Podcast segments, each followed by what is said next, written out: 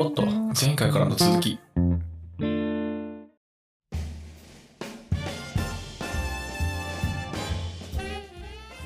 コロンブスちゃんと商売してんだねでもビジネスマンなんだよね、ん、だからおそらくですよちゃんと明文化されてなかったけど、ジェノバ商人出身のコロンブスがビジネスマンとしてベンチャー企業を起業しましたみたいな感じ、うんうんうんでその事業内容が植民地とそこにプランテーション作って金銀強奪しますっていうプランで行ったら先住見たらラッキーこいつら奴隷にしたれっていうプランうんうんめっちゃ儲かるじゃん儲かるね奴隷はおるし砂糖で儲かるし、えー金金強奪するしうんっていうのを、えービジネスプランとして持ってたでこれを乗ったって言ったのがスペイン、ああそういうことねはい、でこの乗ったことによってスペインの傍若無人と黒歴史がここから始まるあそうはい、えーちょっと長くなったけどどうしよう半分に割るまあいいや行くかでこの後植民地は拡大していきますもうコロンブスだけの話じゃなくてねうんコロンブスの後に続く探検家の人たちがガンガンあの辺りに行くわけですよほうほうほうでいろんな島々を発見しつつ、えーサトウキビを植えていきますうんざっと年代順に言いますね、えー1493年イスパニョーラ島これがサトウキビ栽培の最初ですってこれは今言ったやつねうんう、んうんでその後1508年プエルトリコサトウキビプエルトリコはい1509年ジャマイカ、おうジャマイカ、はい、1511年キューバ、ほうキューバね、はい、というふうにもうあの辺の島々でバンバン砂糖プランテーションを作ろうとしていく、ああわずか20年ぐらいか、はい、うんでバシバシ増やしていくんですけど大問題があってですねほ人がね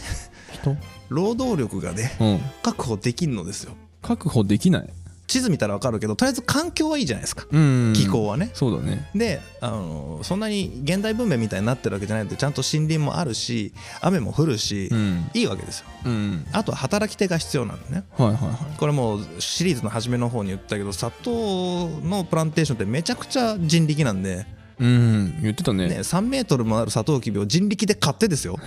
あれを粉砕して絞って煮るっていう作業はあれ全部人力なんでああそっかそっか相当な人力が必要なんですよまあそうだろうねただ先住民がいるから、うんこいつら奴隷にしたれって思ってたんだけどあのヨーロッパ人向こう行く時に伝染病を持ってっちゃうんだよねあヨーロッパ人が持ってくのそうそうあそう天然痘とかね、ああ天然う痘んまあ、後にインフルエンザとかそういうのもあるんだけどいろんな病気があってうんでヨーロッパ人はもう数百年の歴史の中で免疫抗体持っちゃってるんで、まあ、重症化しない限りは治るはいはいけど先住民族は初めて出会う未知の病原菌なんでバッタバタ死んでいくんですよねああやばいことになるそうかでなおかつですよ今度人災ねほあの金銀強奪事件ううん金銀強奪そもそも金銀が欲しくて言ってるからああまうあんそれは奪うよね奪うよね、うんもう力ずくだよねうん力づく普通にあの強盗殺人事件だよあそんな感じそうそうそうそんな感じのレベルほで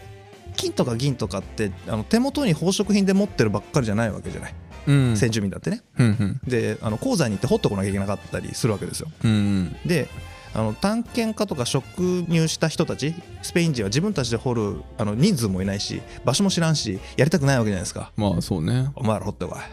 うん追ってこいよじゃあじゃあ3ヶ月以内にこもう1人当たりこれだけの量の金か銀を持ってこい言うわけですよはいはでもしこの3ヶ月以内に規定量に満たなかったら子供と老人は除くけどお前らこの規定量持ってこなかったら両手首切り落とすからなっていええそんな罰なのう んでもそれはまあ死刑みたいなもんじゃんうん両手首切ったらつって死ぬやんそうそうですよもう男も女も動けるものは皆行けみたいはなで実際に金とか持ってくるんだけどこう測ってみたらなんかちょっと足んねえな来いガーってキャーバサッええみたいなね結構だねいう感じのことをするわけですよはあはということになると、あうん探す方ももう殺されちゃかなわんのでうん必死こいて金銀探すわけですよねはそうなると自分たちのもともとやっていた仕事ができなくなるいうん基本的に農業ですよねああはいはいはい農業やりたいのにやらないと食料が手に入れられないのにもう普通の農業がトウモロコシ育てたりとか麦育てたりとかができないうんうんでパンデミックが起きてるで金銀強奪されて脅迫されてる、うんバッタバタ人死んでく栄養失調になる、ね、食べるもんないから。ああ、まあね。はい、でまたそうなって栄養失調の時に伝染病買ったらパコっていっちゃうじゃないですか、そうだね。はい、なおかつですよこれちょっとあんまり大きな声で言っちゃうとあれなんですけど、うん。面白半分に男は殺し女は犯したって書いてありました書いてあったんだ。うんまあその辺はいつの時代もなんか一緒だね。いつの時代もっていうかね多分この時代 あ、この時代のことなのだってイスラムやってねえしそん なことああ、そういうことか。うんだからね人種差別が拡大し始めたのはこのタイミングなんで、あ、そうなのなんか戦争とかさ、争いするとそういう話がよくま聞あく、じあゃん。ったけどあの時はまだ捕虜はそんなに虐殺しないっていう概念も残ってたし、あそうなんだ。うんへえ。まだね。あるけどそのえぐいことはやるけどここまで無抵抗のものを一方的にってことはあんましてないからおうこの時代が一番えぐい時代になるあ、そうなんだ。物扱いうん。獣扱いをし始める、ああ、そうか。はい、で結果労働力絶対減るじゃないですか減るね。大体100年間の間でえー80%から90%の先住民が地上からいなくなり ましたそれはやりやりすぎというかひどい話だよね、はい90%はだってそれは労働力も足りなくなるよね、はいそうなんですようん、ねどういうつもりでやったんだろうねもうねね普通に計画性がないとしか思えないねはいというかあのこれ今日の話はここでこの年代ぐらいまでのねスペインの話なんですけどあのこの続きの話を聞きたいなという方はじゃがいものインカ帝国滅亡の知りところを聞いてください、ああはいはいはい、これの後の時代があれなんでそうなんだこの後インカ帝国とかアステカ帝国に行ってもっとひどいことするわけですからああそっかそうかそうかあったね、はい鉱山の話が続いてねあれをやったのはスペイン王国スペインですからね、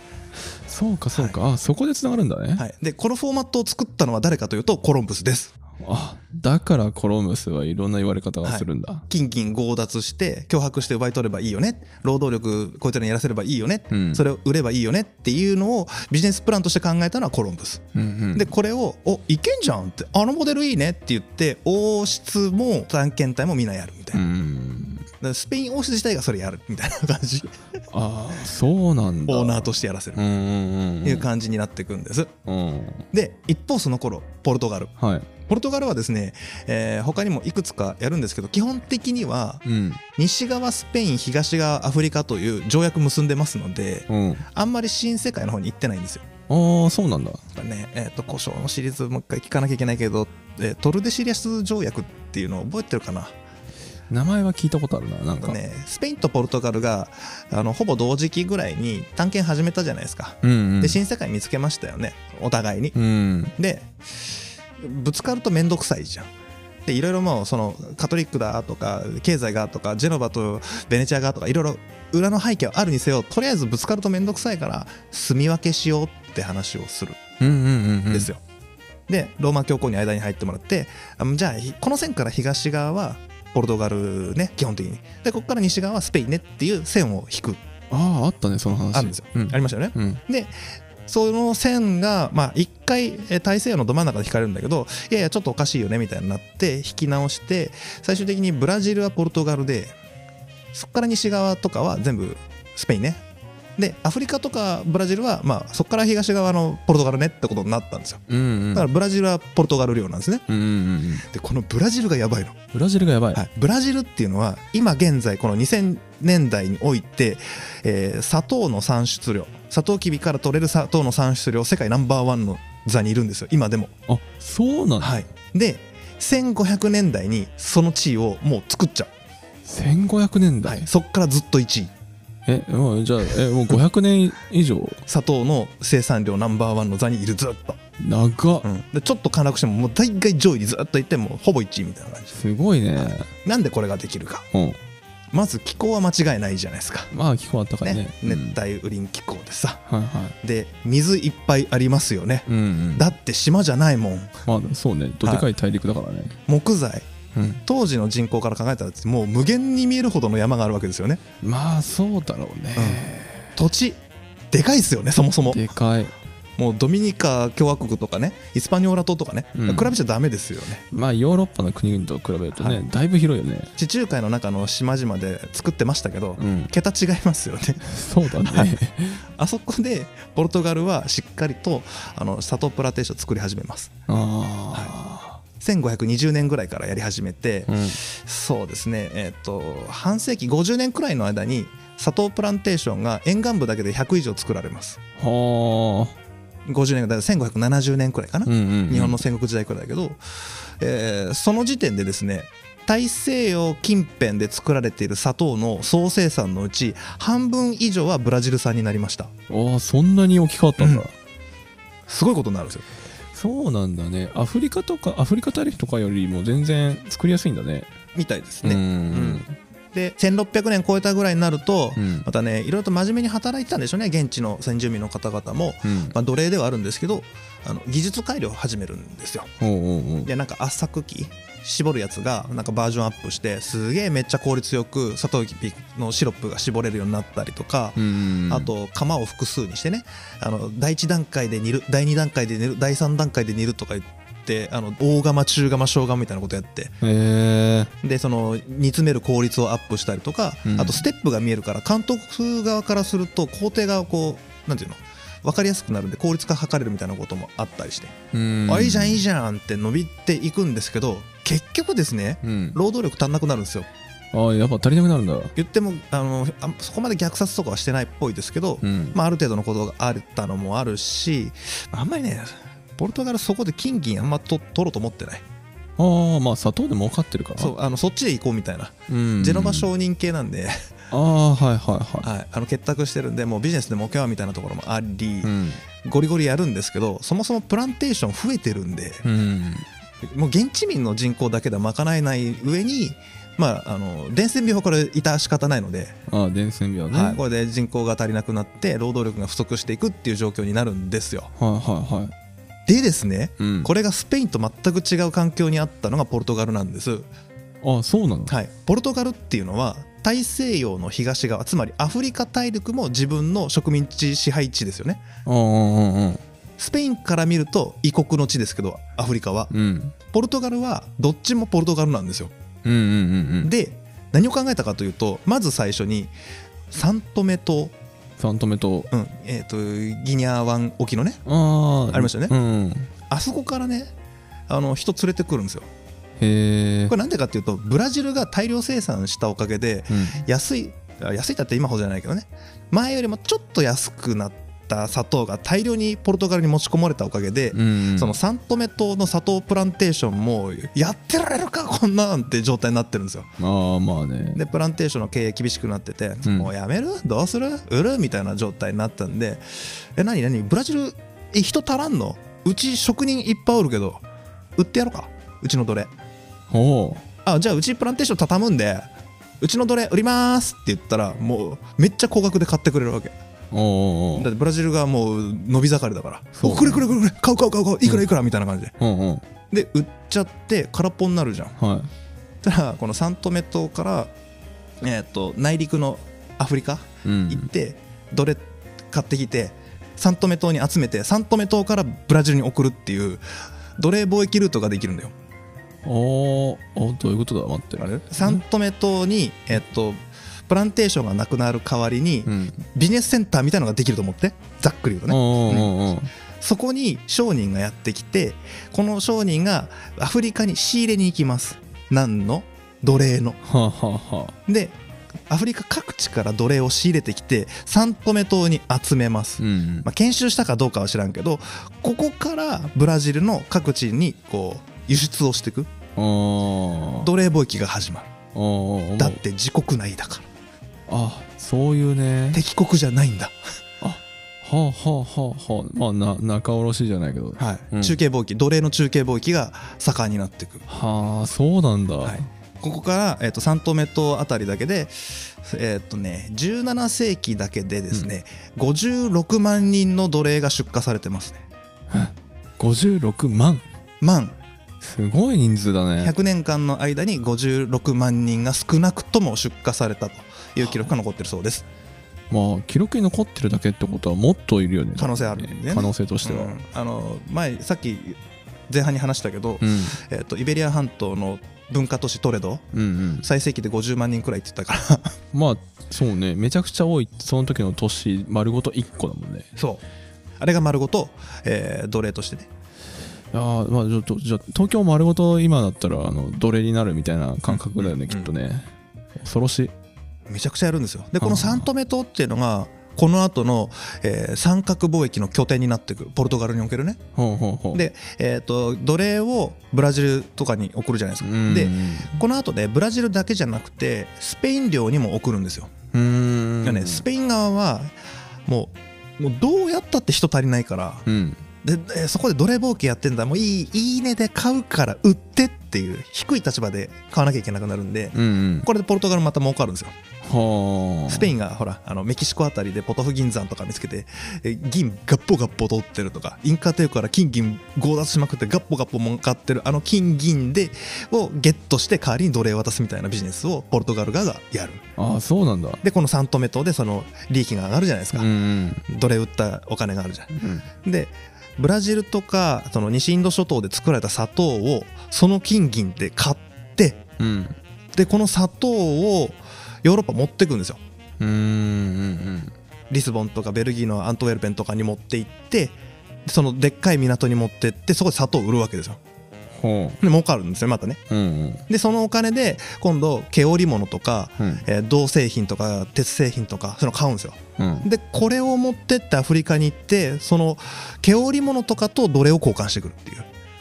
はあだいぶ複雑になったね今ねだから一人の人が3カ所の拠点をぐるぐる回っていきます、うんうんえー、とアフリカでは毛織物とかをの日用品を売って奴隷を買います、うんうんで、えー新世界ブラジルなどなどでは、うん奴隷を売って砂糖を買いますまあタバコとか砂糖を買い付けますああまあ砂糖織物と奴隷ど織物と織物と奴隷奴隷と砂糖うんうんで今度ヨーロッパ行って砂糖と毛織物ああはいはいはいみたいいな感じでくるっくるくるっくる一人の船が回っていくんですよなうんで3箇所それぞれで利益が出るのねうんああそっかまあそれはそうねはい引き換えするもんねそういうことをずっとやっていまあす。はい、でその拠点になっていったのがリスボンとアントウェルペンという町なんですね。あへえそうなんだ、はい、これは、えー、と世界史の教科書的には商業革命って言われてるところですね。うーんよ西ヨーロッパ社会におけるえー商業のシステムがガラッと変わったタイミングなんですよ。へーっていうのももともと大西洋の外側でビジネスをやることがなかったわけですよね。まあそうねうん、だからヨーロッパ人の目から見た地図っていうのは当時の地図っていうのは地中海が真ん中にあってうんで左側はもうここから先滝ですかなんかわかんないけどまあななかったことにしてうん左側ねで右側と取引をするでその、えー、と貿易センターになってるのが地中海あたりですよっていう感じなんですよねうんうんうんだからジェノバとかあのベネツィアが勃興してくるわけですよああそういうことねうんローマもあるし、うんうん、うん、っていう感じになっていくわけですねはいはところが中心地がぐーっと西に移動しましたよねいうんうんうん大西洋の周りってことになったじゃないですか、そうだねね、だから中心地が大西洋になっちゃったんで、うん地中海が右端にずれていくわけですよ、うんということは当然センターはリスボンになりますよねおーで、えーベルギーのアントウェルペンになっていくああそういうことねでこのアントウェルペンってあの耳なじみない人いるかもしれない年齢が上の人だとアントワープの方が耳なじみあるかもねあアントワープって聞いたことあるな、えっとね、ベルギーなんで現地の発音だとアントウェルペンっていうのが多いらしくて今あー地図表とか表記とかね基本的にはアントウェルペンになってるはず、あそうなんだ、ウィキとかあ Google マップとか教科書見ても大体アントウェルペンにへえかっこアントワープって感じかな、あそうなんだねあれ英語読みなんであ英語読みはいへえ知らんかったで実はこのリスボンとアントウェルペンあアントウェルペンが、えっと商業の中心地になっていくんだけど、うんリスボンよりもアントウェルペンの方が強くなっていくんですねおベルギーの方がベルギーのが、うん何せポルトガルは、えーヨーロッパ社会の中でも端っこすぎる のよああそうなんだね、まあまあ地図的に端っこだねうん、なんだったらあのボルドーとかねフランスとかの方がうんお町に近い、はいはいはいパリに行けたりとかするじゃない、うんであの砂糖みたいな高級品買ってくれる人っていうのはうん金持ちなんで、うん貴族層とかあの超金持ちのビジネスマンとかなわけじゃないですか、うんうんだからそういうのを買ってくれるたら、まあ、イタリアの商人とかあのフランス貴族とか神聖ローマ帝国諸侯とか、うんああいう人たちが多いわけですよね、はいはでいそっちに近い方がいいわけだよまあそりゃそうだねでもともとその商業革命以前っていうのはうんと地中海近辺のベネチアとかのあたりの方が、えー、と贅沢品は使ってたんでねうーん金とか銀とか宝石とか胡椒とかああいうのをメインで扱って儲けてた、はいはいはいそうだね、はい、で実は北の方にあるあれ覚えてるかな半座同盟ってハンザ同盟ビールあたりかな、あそうそうビールの会で出てきたケルンとかね、うんうんえーあの辺のアインベックとかうんあの辺のところでね、修道院の話のあたりだった気がする、うんうんあよく覚えてるね内容は覚えてないはい、あの独立商業都市があってその商業都市同士が同盟組んでるっていうのが半座同盟ねうーん商業都市と商業都市がライバル関係なんだけどバチバチ戦うのではなくて、うん商業都市同士でちゃんと組合作って仲良く連携しましょうねその方が儲かるよねっていうのを、えードイツの北の端っこあたりで、うーんバルト海とかあの北海の方端あたりでやってたああはいはい、うんあったあったはい思い出した、でそのアントウェルペンっていうのは、えーっと北海に面してる、まあ、ベルギーだからね今のね、うんうんところなんだけどそこにもハンザ同盟の召喚がちゃんとあったりなんかしてああそうなんだでこれなんでこんなとこであるかっていうとこれを調べるのにき昨日だいぶ時間食っちゃったんだけどほうもともとここね羊毛の産地なんですよ、羊毛ねうん、フランドル地方っていうのはね、うんうんうんで面白いのがこれ入り江というか川の河口なんですよアントウェルペンがねほうほうほアントウェルペンっていうのは北海に川が流れ込む出口のところ河口なんですねう北海ああ北海の方に向かって出るんだね、北に向かかって流れてる川があって、うんうんそこの河口部分がにある町がアントウェルペン、はいはいはいでなおかつ羊毛の、えー羊毛とかあの毛織物の産地うんでこれね内陸部に向かう輸送がめっちゃ便利でここああそうなんだ川が流れてるんですうんうんうんで物の輸送っていうのはさ今みたいに車があるわけじゃないから馬やロバに乗せて運ぶよりも絶対船の方がいいわけじゃないですかうん少人数で大量に安全に運べるうんうんだから川を登ってった方が絶対いいのねああそうだねで日本の川みたいに急流じゃないんでまあそうねヨーロッパって緩やかだよね緩やかですよね、うんもう映像で見たことあると思いますけどライン川とかさドナウ川とかみんな緩やかじゃないですか、うんあそこをこうスーッと滑るように運んでいけるとああでそれがね1本じゃないんですよ2本とか3本とか流れててでかいのは大体2本あるんですけどうんへ1本がフランス方面えで1本が南ドイツ方面おーすごいなんかいい感じの幹線道路だねそうなんですよだからあのフランスのシャンパーニュとか、うんあと、えー南ドイツのニュンベルクとかあっちの方まで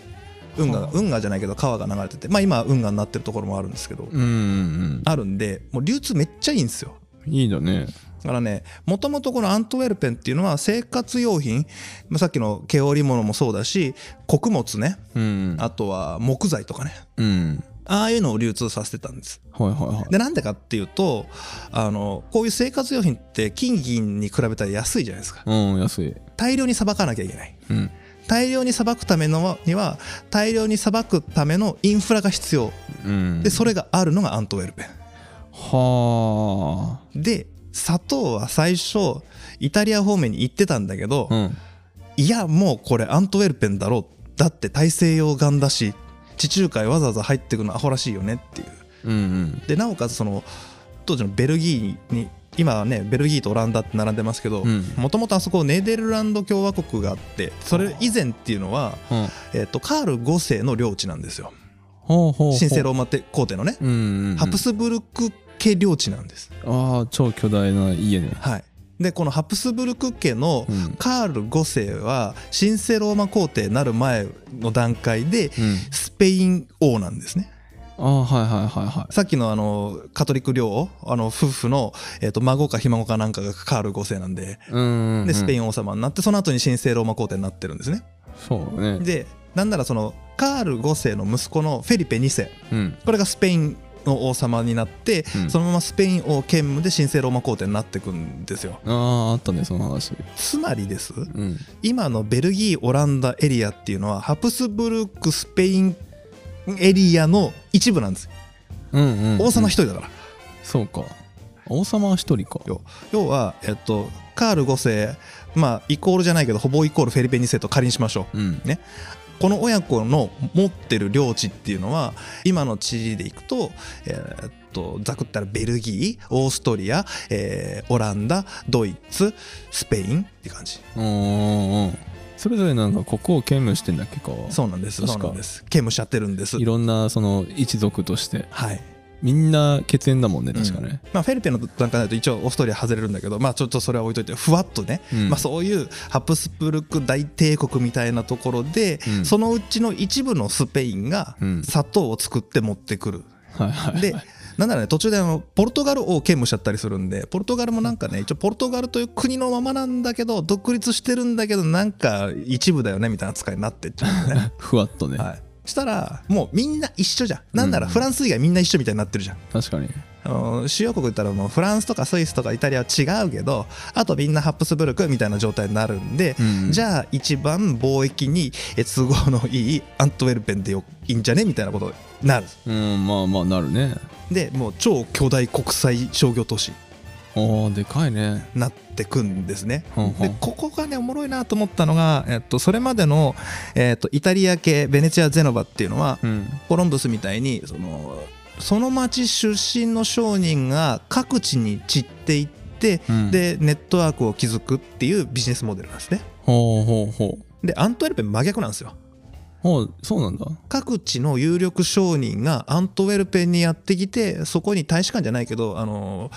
支店みたいの作ってそこで貿易をするみたいな感じへえだからあの国際都市になるんですねほうほうほ例えばうーんとそうだなえーっとバグダッドもそうでしたよねイスラム帝国内のうバグダッドちょっと一瞬出てきたかな100万人都市うんうんうんのイスラームが出てくる前あたりの、えーっとペルシア系の時の大都市のバグダッドもそういう国際都市化してたしう、ん例えば唐の時代の長安とかも国際都市化してたうんうんうんあそこもねいろんな宗教といろんな人種ごっちゃごちゃに来て商業しまくってたんで勃興したわけですから、うんうんうんうんみたいなことがアントウェルペンで起きてるはやばいよねあそうなんだねでこのアントウェルペンとその、えー新大陸アメリカ大陸との関係で非常に興味深い進化が進歩が訪れるうんうんこれはですね今と同じなシステムがこの時できたんですけうどんサトウキビからジュース絞って粗糖にするところまでは当然現地でやりますはいはいはいけど政党はアントウェルペンでやりますみたいなことやるのね、おーそうなんだ、うんリスボンとかにも、まあ、他にもあるよあるけど、うんまあちょっと代表的にいくとそのヨーロッパ側で政党最後の仕上げをしますうんうんで利点はですね劣化しないため、うんああまあまあ生成するからねそもうう一回どうせね生成するからいいじゃんうん生成した後のもの劣化されたらもう取り返しつかないからみたいな感じなんですよねうんうんでもう一つはねあのマーケットに近い、うんマーケットあまあね目の前だもんねそうだから何が売れるかがもうめっちゃすぐ分かるあーそっかそっ かあーまあまあそうね需要と供給のバランスを取りやすいのかそううなんですそう,、んそういう意味であの今のモデルとビジネスモデルと同じものができたうん上にこれは結果的にかもしれないですけど、えー、と政党業者がヨーロッパの中にあることで利益が2箇所で、えー落ちるというかうん経済効果が2箇所で起きる、うん要は砂糖を作って売った新大陸植民地側でも利益が出るわけじゃないですかああ確かにでここで政党しちゃったらそこで利益が全部落っこっちゃうんだけどうんあのちゃんとヨーロッパ側にも政党の手数料としての利益が落ちるっていうう、んうんそういう構造になっていくんですねはいはいはい、はい、でこれで、えー新しいビジネスモデルができたことで、えー商業革命が起きる、うんでこれね、えー、と航海の、えー、と太陽貿易大西洋貿易の中で非常に都合が良かったのがもう一つあってですねうん実はこのアントウェルペンとかハンザ同盟これビールの会に出てきた先言いましたよねうんビールが手に入るっていうのも実は非常に重要なポイントなんですよそうなの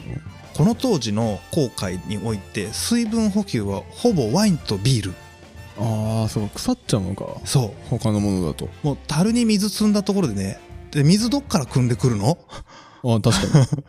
その水はどんな状態なのうんうんうんそもそも急流じゃないから川が緑色な地域ですよあの辺りああまあそうだねね汚いもんねその水汲んできてさ樽に詰めて船に乗ったらもう1週間もしたら真緑ですよそれそうだ ね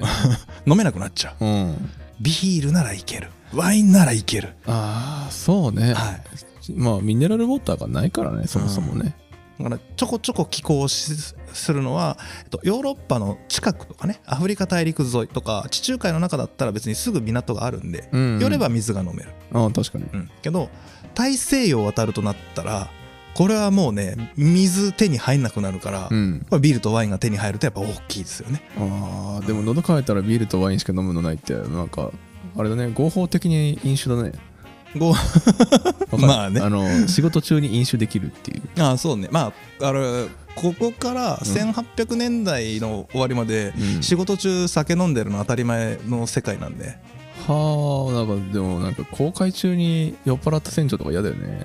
大丈夫だよその後だって産業革命の間さ、うんあの工業機械操ってる時も酔っ払って るからだからボルムス帝国会議の時にも酔っ払ってるしあ あ戦争どうするみたいなこと第一次世界大戦の時なんかももうちょいちょいみんな酔っ払ってるんでそうなんだだ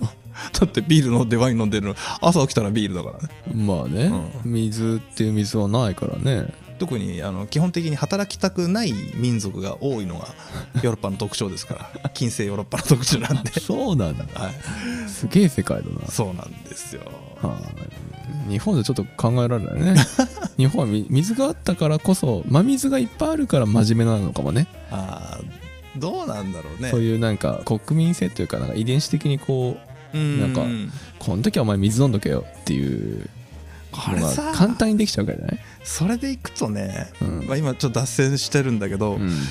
日本人は水飲めって、えっと晴れの時ぐらいしか飲まなかったっていうのがもうつい近代現代に入る近くまでありましたよね、うんあとイスラーム社会は基本的に酒ダメなんでああダメだねねあのもう宗教上ダメじゃないですうか、んなんか真面目に働く人たち比較的飲まねえなみたいすごい切り取ったらすごい当たり前のこと言ってるけ どねなそういうふうに見えますよねおーそうねそういう区切りに見るとちょっとおもろいな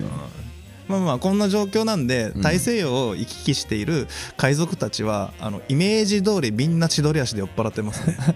あ限度を知らないとね、はい、なんだっけえーっと「パイレーツ・オブ・カリビアンうは」んえーっとジャック・スパローかジャック・スパロー千鳥うん足で歩いてるじゃない、歩いてるねうん、だって航海中ずっと飲んでるからアル中になってんだよそっかあのいや飲みすぎちゃったのね飲みすぎちゃったっていうか、あの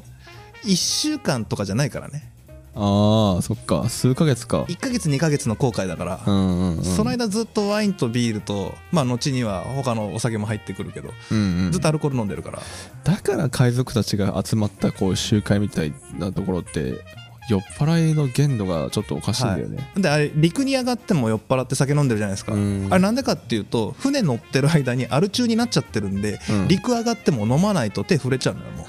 よも うもう飲まずにいられない状態なのあーはいはいはいだからなんかエレ騒ぎ起こしちゃうわけねおーそうねなんか笑いながらあの銃試し撃ちして人死んだりとかさ、んそういう描写があるじゃないふざけてるけど、はいはいはいちょっとありえそうだもんねもうみんなあるちゅうだからあれですよ黒ひげなんかやばかったらしいからねそうなんだあのジャック・スパローのモデルになった人ね、おーおーおーあのなんだドレッドヘアみたいに見えるけどそれは全部ひなわでさうんで腰とか胸に銃を6丁もつけてさ えーその名もエドワード・ティーチおうもしくはエドエドワード・サッチおおティーチサッチはいティーチサッチエドワード・ニューゲートなんかどっかの漫画で聞いたような名前ですよねおー某某麦わらのなんちゃらあののはなんいちゃらの、はい、黒ひげティーチうんはもともと実在の黒ひげはエドワード・ティーチなんで、あそうなんだはいねティーチ別の読み方するとサッチなんですよはで白ひげさんはエドワード・ニューゲートさんですよねあ、うんうん、もうエドワード・ティーチが持ってるな名前の持ってるでしょうね多分ね、うんうんそれバラしたんだよねあ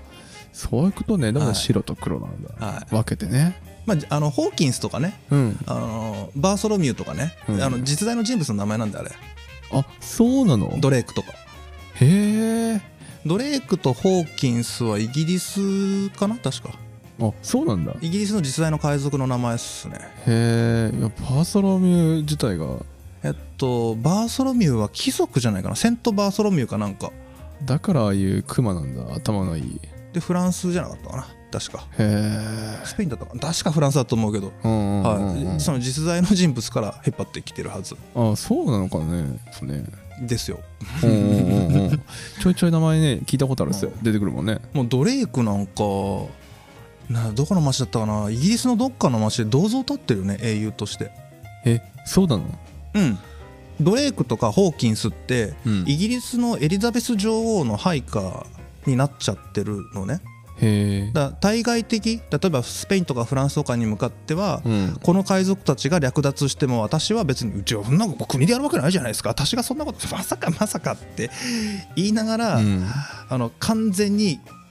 イギリス王室がバックアップしてますからねあそうなんだバックアップしてん自分のうん王宮の財産だけ足りなかったら商人から国が借金してうんそれで船仕立ててでホーキンスとかドレイクにやらせてうん襲うならスペイン戦を抑えなさいってあの人たち銀いっぱい持ってるよ恐ろしいことよね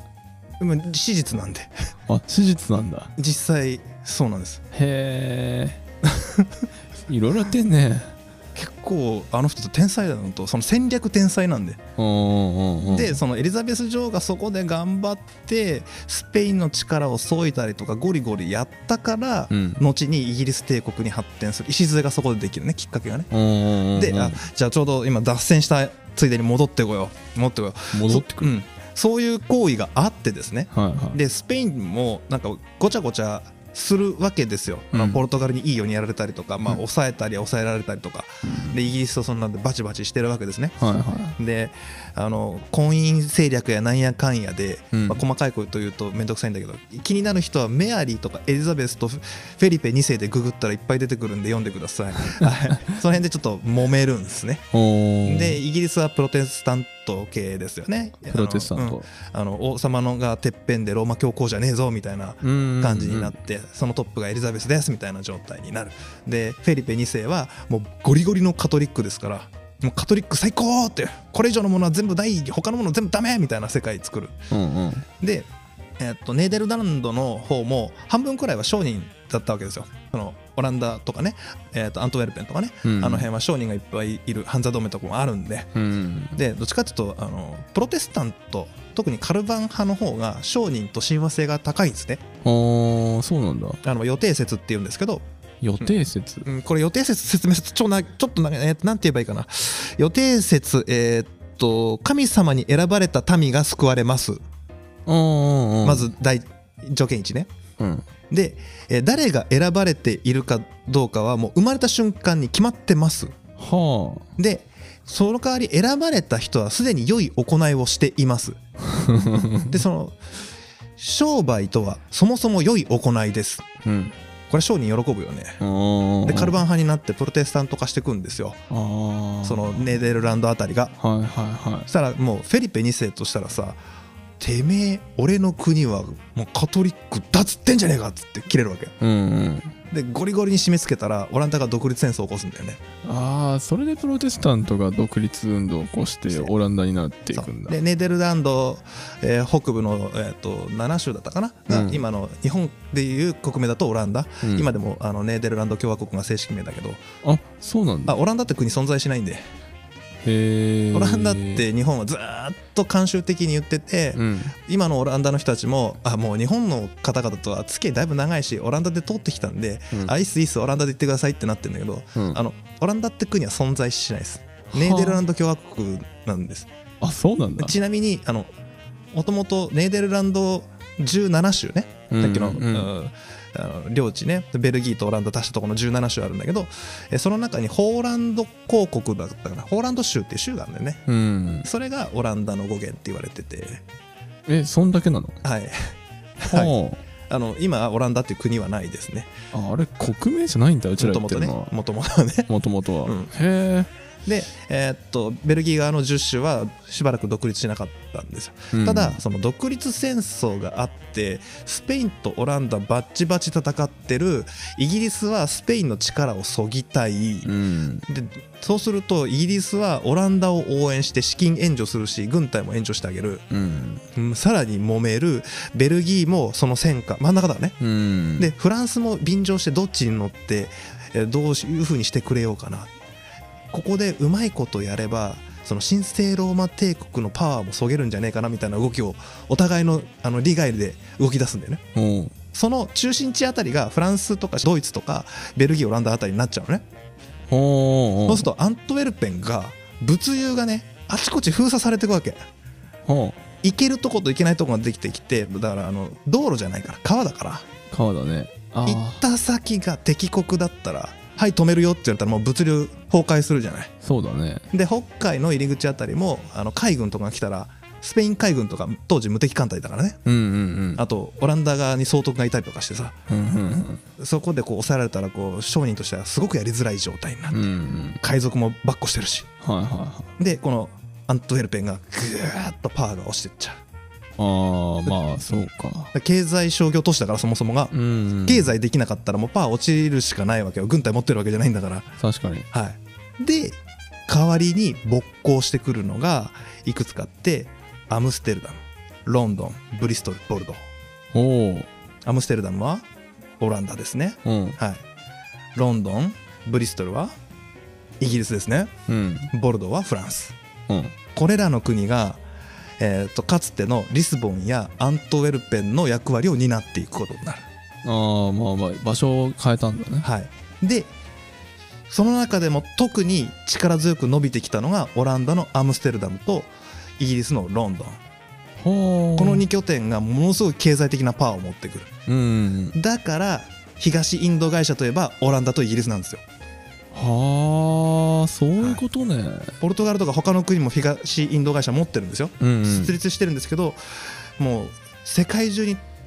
散っていってすごいパワーを持ってたオランダと、えーイギリスが飛び出していったのはもうこのアムステルダムとロンドンが強いからあーなんでさそのオランダのねあっち側からね、商業系が強くなったのかと思って、はいそういう流れなんだもうねこれ教科書見ても載ってないかもしれないんだけど、えーっと特にイギリスとか、えーっとオランダっていうのはこれから先の勃興の時代に何でのし上がってくるかっていうと軍事力じゃないのよどっちかっていうとうん経済力で上がってくるんですねほうほうほうほうだから東インド会社を作るんだけどこの東インド会社って武装してるんですけどね うんあ武装してるね武装してるまあそれそうだよねで彼らがどうやって勃興していたかっていうと、まあ、オランダじゃなくてどっちかっていうとイギリスの話なんだけど、うんイギリスはさっき言ったように海賊団を陰で操ってるんでうんうん彼らがその海賊団がスペインやフランスの商船や、えーっと国の軍船ですね、うんうんを片っ端から襲ってうん片っ端から奪っていくうんうんで、えー西インド諸島のスペイン領とかも、えーっとドレーク海賊団が、えーっとイギリスの、えー正規軍を率いてうんうん意味わかんないでしょドレイク海賊団がいきなりえイギリスの正規軍を率いるえっとね艦隊が組むわけじゃないうんですか30隻とかねのナンバーワンのトップがドレークにな って、おーおえー総統みたいな人ねーはいはいで副総統が海軍のトップみたいなのおをエリザベスがこう仕切って行ってきなさいみたいな感じでーおー海賊船 海賊トップの海軍引き連れてくんだねそうでおー合同艦隊作ってで2000何百人の艦隊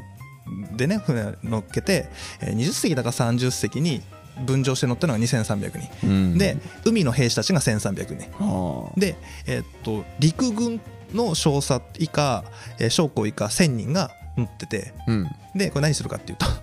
えーっと西インド諸島とか今のメキシコあたりスペイン領ですね、うんに行って着いたら上陸してスペインからぶんどるっていうは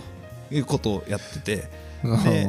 それの目的で行くんだけど途中でスペイン船、定期船とかね商船とか軍船見つけたら、うんやべえ見つかっちったじゃないんだよおうドレイクたちからすると。あそうなのあわよくば遭遇できたらラッキーと思ってるへ俺たちの方が強えからってえまあ強いよねてそんだけ海賊だからね元ね、うん元っていうかそもうそこも海賊ののままだもんね海賊だからマジ強いのようん無敵艦隊以上に海賊の方が強いの実はうんうん無敵艦隊って割とね寄せ集め集団だったりするからねえそうなのスペインの本国の艦隊はバチクソ強いし、んえっと、スペイン領ネーデルランドに派遣されてる総督の軍隊ともかなり強いのようんなんだけど例えば、えーっとイギリスとスペインが直接戦った戦いがこの後出てくるのね、うんもうフェルペ2世 VS エリザベスであの奇跡のイギリスが勝つっていうアルマダの海戦っていうのがあるんだけど、うんうんうんこの時の海戦で、えー、とスペイン艦隊側っていうの無敵艦隊側っていうのは、えー、とスペイン艦隊だけじゃなくて、えー、とイタリアとかね他のところから来た商船だったりとか、あと地中海の中の別のタイプの海賊とかがいるんでこれ連れてくるのね、うんうんなんだけどそもそもねあの地中海用の船だから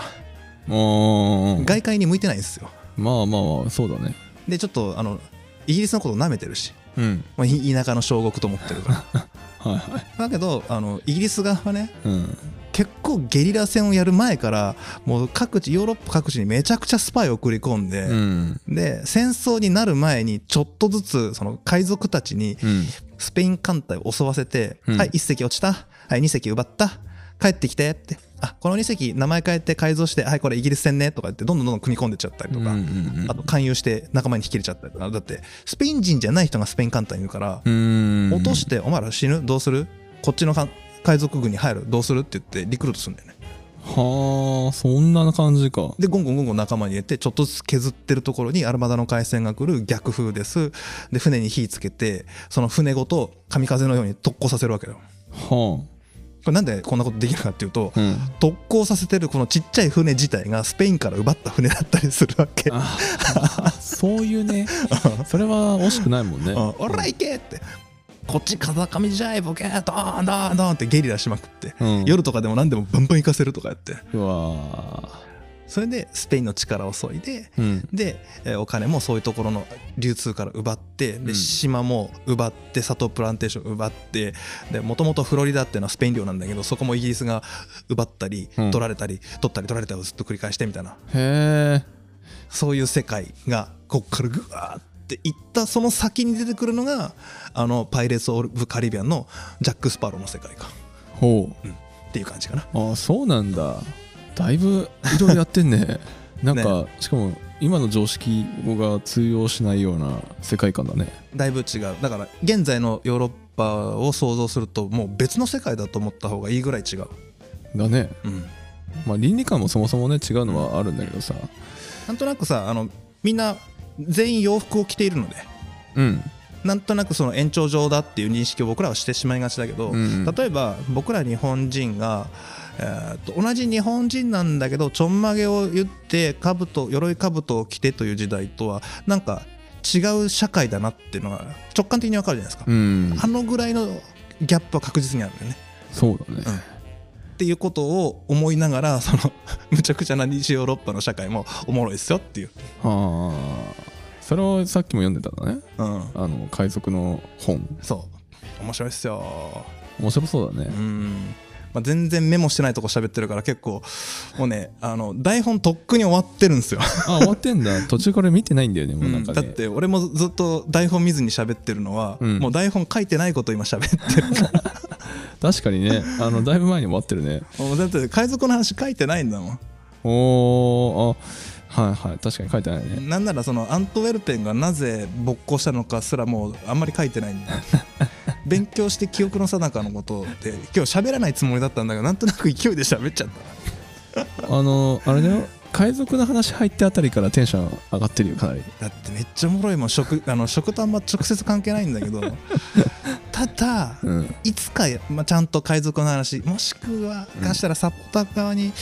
回しちゃう可能性もあるんだけど、うんあのあんまり食出てこないからうんあの海賊船のおかげでというかせいでうん社会変革をもたらさもたらす時に海賊が影響を与えたと呼ばれ言われているのがえ砂糖以外にもコーヒーとかうんお茶とかうんうんあるんでチョコレートとか。ほうほうはい、あと奴隷貿易に関してはもう海賊抜きには語れない世界観なんで、ああそうなんはだい、それいずれやりますけど、うんうん まあね食べ物じゃないからね海賊食えんから、そりゃねまあ、海賊が食ってたものっていうテーマだったらできるかなそうだねし出てくるのかな調べたら出てくるのかな知らんけどまあでもなんか海賊っていうねくくりのファンはさいっぱいいるからさうんまあ誰かしらあの調べてブログなりにまとめてる人もいるかもしれないしねまあまああの海賊のお話はね、うんまだ読み終わってないのでうん半分くらいしか読んでない状態で今喋ってるんですようんの割にはあのしっかり話したねあ今回ね、うんほんと脱線するんだけど、本の読み方特殊で頭からずーっと読む一本のラインをずっとやってるんですようんうんいつも通りにはいはでいそこにしおりが1個挟まってますうんでそれ以外にしおりが2個挟まってるんですよほう各章ごとに平行読みしてるんですよ章ごとではい1章からずっと読んでいくじゃないですかうんで気分によって3章の途中まで読んでて、うん六5章の途中まで読んでるみたいな感じだああからあ何章だったかな1章から4章までだったかなあるんだけどその章立てを別々の本と見立ててうん気になったところをずっと各章の頭から読んでいくっていう無茶やってるんでああなんだっけあの本名前えーっとなんだっけ世界史を作った海賊だからそんな名前だったんで、まあ気になる方は調べて読んでみてくださいはい全然違う話だけどそういうのが書いてあるそうです結構僕は楽しく読ませてもらってます砂糖と関係ないけど関係しそうだなと思って試しに買ってみたらドンピシャでしたね、ああそうはいそうね厨房でも読んでたもんねうん珍しくね、あのね間に合ってないのああ間に合ってないけどさ、はい今日の台本うんそうだな今日喋った量でも多分半分ぐらいカットした、ああそうなんかカットしたカットしたって言ってたからさはい、ポルトガルの成り立ち一個も言ってないしうんスペインレレコンキスタも何も言ってないしうんうん、うん、スペインが出来上がるところも何も言ってないしおーで本当は海賊の下りもオールカットの予定だったんであだから3分の2削ったつもりだけどちょっと言って半分ぐらいになっちゃったかなみたいなあーまあまあまあ調べてる量からしたらそういうことだね砂糖の部分だけ残した、うんうん、うん、って 感じ砂糖のちょちょ食べ物ラジオだから砂糖は残してもらわないと困るねそうそうそうね、うんそうですよね、ははい今日ね結局1本なのに1時間40分喋ってるい、あねじゃあこれ2本分割になるかなうんそうだね分割まあでもこの間1時間超えがに1時間したれるのが嬉しいっていう人もいたんだよねああまあいらっしゃいますなまあでも1時間40分長いよ1時間40分はマジ長いと思うようんいやーこの睡眠時間この体力でよく1時間40分喋ったな俺本当だね最近あんま寝てないもんねほぼほぼね3時間4時間睡眠ですねねあの気をつけないと最近ね寒いからさ急にパタッと行く人もいるからさ今日の話さ、うん調べても調べても答え出てこないのようんアントワープがねアントウェルペンの話とかあのポルトガル勃興のきっかけとかってあれねごめんなさい今更ですけど、うん半分以上僕の推論ですからねあそうなんだ全部あの環境をつぶさに見ていくとこういうことが言えるはずだでもちろん一部はねあの学者の先生方のお話ももらってますけど、うんあの箇条書きでこれが理由だって書いてないんで そんなこと解説してるページが見つからないうんうんうんうん歴史の教科書読んでもうんだからしょうがないからもう頑張って調べましたよ、おー裏付け裏取りをしながらねはい、ただの研究をしましたああそれは時間かかるねだからもう今日の今日一本でもう文字数にしたら1万文字超えですよ、おおだろうね、はい、ですそっか頑張ったねはいで実はですねこの次がそうのんイギリスオランダとアメリカに続く流れに行くんですが、うん1文字も書いてません じゃあこれ分割や全く書いてないうんまあ来週もね掛川城じゃないけど掛川の歴史回んなきゃいけないしねあさってははい朝から晩まであのそうですね詳しい方と一緒にねはい、そんな休 みを全てあの歴史に費やすというねはい、そうなんですちなみにあのどうでもいい話もう一個すみませんねうんえー僕の手元の台本ではなくて文字原稿こうんれあの限定でいずれ公開されるのかな、うんえー今日のお話の一番最後、まあ、海賊の部分はもともと書いてないので、うんうんえーオランダの独立戦争のせいでアントウェルペンが落ちてってロンドンとかブリストルが上がってきましたよねっていうのが書いてあって最後の一文が「そしてヨーロッパの砂糖をめぐるお金の流れが変わり覇権構造が変わったのである」うんで次にタイトル書いてあって「近世ヨーロッパ砂糖をめぐる富と権力の闘争」で止まってるだいぶあの歴史の負荷負荷じゃないけどなんか解像度を上げてきたねうんだから面白いですよおうあここであビールがそこで出てくるのかで今日って今日の話、うんまずも今エールしか売ってないロンドンの話この後にラガーがイギリスに渡ってくる時代に入入ってくるんであであスパイが行ってでこの時代あれですよドイツでは、うんあのラガーが誕生してうわーってなってる時代、うんそういうことね、ううんん、今ちょうどラガーが南ドイツでうんうん勃興してるところ、はあはいはいはいはいそっかここをしっかりやるとね過去のシリーズ全て解像度が上がるっていうそんな感じそんな感じですよこうやってあれだね学習さんはあの話が難しくなってく るんだねあごめんなさよいくわかった俺学者じゃないから、うんいやなんか調べたところのこの細かすぎる情報をうん簡易化できてないっていうところが多々あるっていう、でカットしない方が面白いかなと思ってるんだよね今回はあねそうだけどその単語がねうんうんめちゃくちゃあの行き来するからさあそうねうん、なんか進出単語を さ頭の中に留めておきながらあれはなんだっけっていうカタカナを覚えていくのが俺結構今日今回必死だったあもう今回もうマジ大変だと思ううんなのでせっかく長いですから、うん2回か3回ぐらい聞いていただくといいと思います であの、うん復習を含めて胡椒とビールあたりを聞くとより解像度上がりますね、ああそうだね、はい、でもし余力があったらじゃがいものあの初めの方ですねうんうんを聞くとなんとなく時代感が把握できるかと思いますああじゃああのここを聞いてもらったら分かるよっていうところの音声の後に昔の音声くっつけますか 長えよマジ長えよい や俺が大変編集するのに昔の音声のピンポイントで探してこないからそううねんチャプターに分かれてないからね全然分かれてないからね確かに確かにまあ初期の頃20分ぐらいしかないから1本あうあんそっかそっかうん、で20本いったらちょっと足りないからあの尺長くなったんで来週に回しますって言ってね、あの4本ぐらいになるっていうまあまあ大丈夫ですよ皆さんあの今しんどいところだと思いますし僕も今勉強大変な状況なんですけど、えーっとそうですね砂糖のシリーズが終わってから例えばワインとかあの他の麦とかねうん、うんパンとかチーズとかをやったはやってあるであろう1年半から2年後ぐらいになると、うんうんあの細かい説明なくてもサクッと飛ばしてもあああの背景ねって分かるぐらいになると思いますよあー あと1年くらいかかると思うけどね軽くはいあれだね You- YouTube の方のねコメントでソニアさんがあのうちのねあのラジオサポーターのはいブラジルにはい住んでおられる、学生の時にあのこの話を聞いておけ ばもっと楽しかったのにっていうようなコメントをくれてましたよ、そうねあそうか YouTube の方にねソニアさんブラジルうん今日ブラジルの話出ましたよ、もう前前回の前々回かなはいあたりのねあの話を見てそうやって言ってくれててちょはいっと俺もちゃんと調べてあの開いてよかったんだけど今食べ開いたんですけどさ、えーソニアさんがね、えー砂糖奴隷取り合い」てんてんてんブラジルの歴史の授業の教科書を思い出しましたおあの時代にこのラジオがあれば赤点だらけの通知表にならなかっただろうに「てんてんてん」っていうのであの151話、えっと、第4話だね「砂糖って儲かるの?」っていう、はいはいはいインドから始まる砂糖貿易っていうはいのをしあの動動画の方にね、うんうん YouTube のコメントくれてます。ありがとうございますねえまあ俺も本当にねこのコメント見てね思ったよ。うん俺もこれが中学校の時にねあの目の前でやってくれてたら俺は中学は歴史楽だったのにと思ってそしたらそのまま高校まで楽できたのになと思って。ああ多分ねあのたくさんの人が思ってると思うんですけど、うん、僕も思ってます 自分が一番ねなんで俺中学の時この勉強してなかったんだろうなって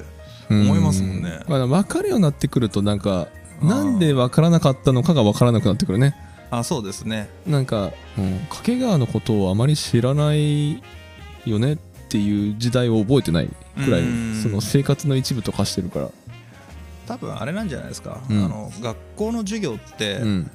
時間軸でずっと進んでいくんで1個つつまずくと要は積み上げの土台のどっかでつまずくと、うんその後何も積み上がらないっていう構造な気がするんですよあ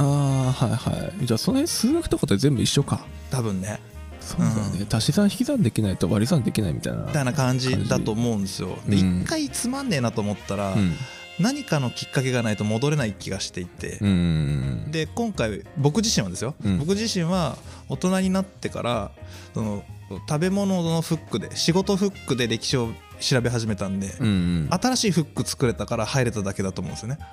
あー単純に歴史勉強しようと思ったらこんなに頭入んないと思うあーそっかそっか、うんただただそれだけ そうねうちらは食はねなんか勉強するというか仕事だもんねこれねそうなんですうよ、ん、当たり前のように毎日触れるもんだからうね、いんや今日今回長くなったね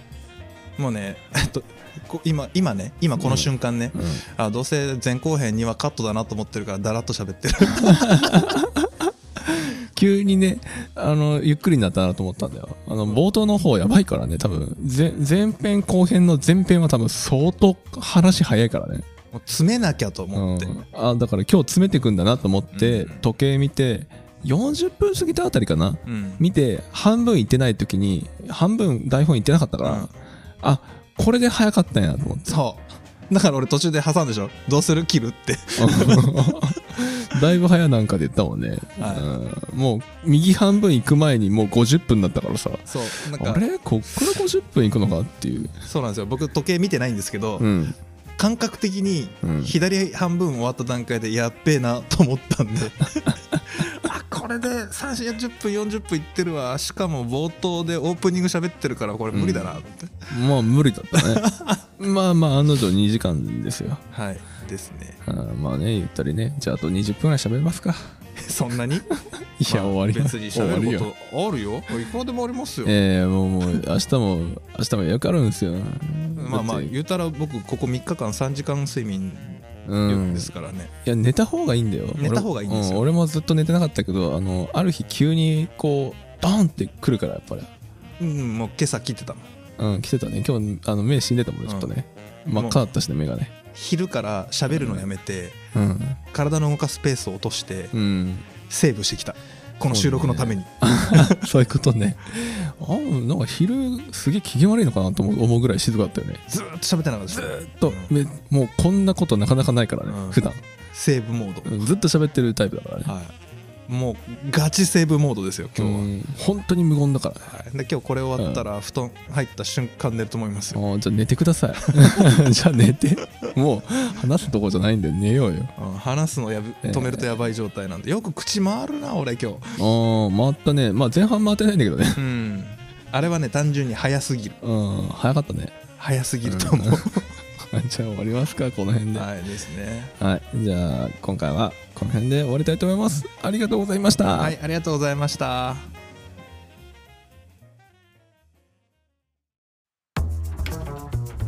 こんにちは食べ物ラジオサポーターのゆいです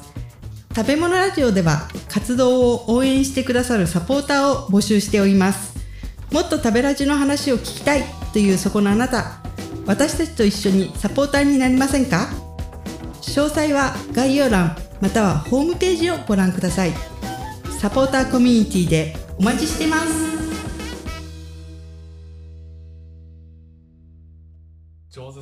大丈夫ですか